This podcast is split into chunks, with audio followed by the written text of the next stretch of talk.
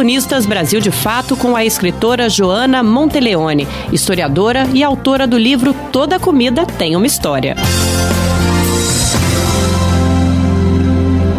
Gente é para brilhar e não para passar fome, uma campanha fundamental. Josué de Castro publicou o livro Geografia da Fome em 1946.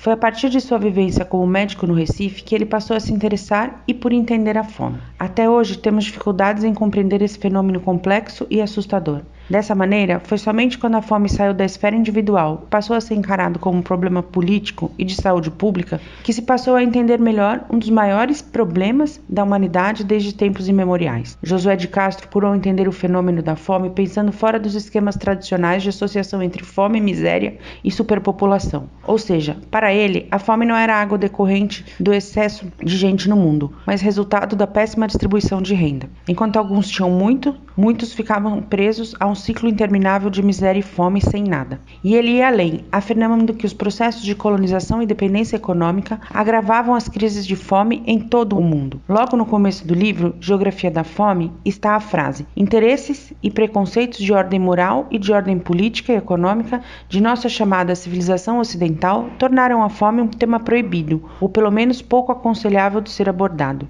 A fome era um assunto tabu, que ninguém queria se debruçar. Fazia pouco tempo, inclusive, que a fome havia sido incluída em temas tratados por historiadores por causa de uma nova abordagem feita na Escola dos Análises. Para Josué de Castro, a questão da fome seria resolvida com uma melhor distribuição da riqueza e com a diminuição da desigualdade. Ele também via como fundamental para se resolver a questão da fome a distribuição de terras para pequenos agricultores, promovendo assim a reforma agrária. Era um pensamento radical para a época e ainda hoje é considerado progressista. Ele também afirmava não era porque os famintos não trabalhavam ou não queriam plantar que eles passavam fome, que isso era uma ideia comum na época. Ele afirmava o oposto disso. Suas teorias e sua militância contra a fome foram consideradas radicais na época, e não era à toa que ele foi caçado pelo primeiro ato institucional da ditadura militar, instaurada em 1 de abril de 1964, mesmo sendo o deputado mais votado no Nordeste pelo PTB. Para os militares não existia fome no Brasil, e muito menos vontade de diminuir a desigualdade. Pelo contrário, durante a ditadura, a miséria e a desigualdade aumentaram exponencialmente. Josué de Castro foi embaixador do Brasil nas Nações Unidas entre os anos de 1954 e 1958, e frequentemente discutava sobre o tema. Sua passagem pelo órgão foi marcante e criou escola. O combate à fome passou a ser uma das bandeiras da ONU, que vem alertando para o aumento da fome no mundo. Segundo relatórios, uma em cada 19 pessoas passou fome no mundo em 1919. E este ano, em 2020, o Programa de Combate à Fome da ONU ganhou o Prêmio Nobel da Paz,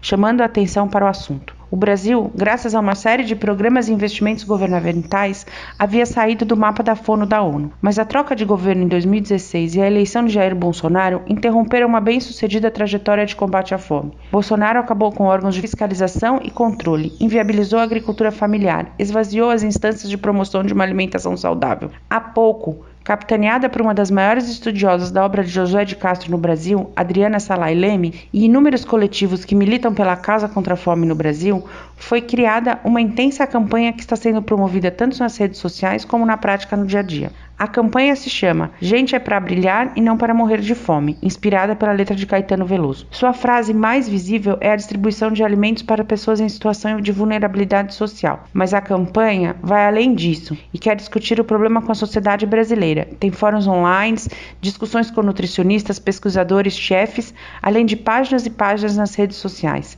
Uma campanha essencial para chamar a atenção para um problema complexo e urgente. Você ouviu a escritora Joana Monteleone, historiadora e autora do livro Toda Comida Tem uma História.